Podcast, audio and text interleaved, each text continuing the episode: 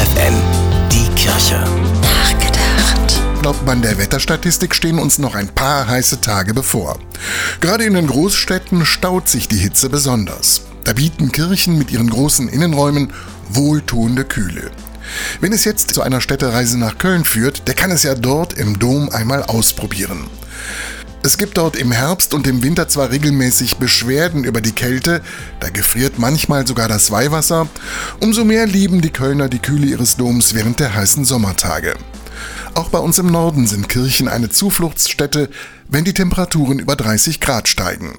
Lohnenswert ist da besonders der Hildesheimer Mariendom.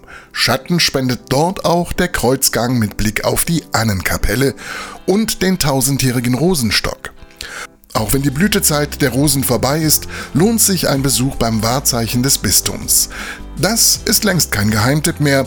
Kirchen bieten bei sommerlicher Hitze wohltuende Kühle und für manch einen auch Trost und Hoffnung für die Seele. Bernhard Tups, FFN Kirchenredaktion.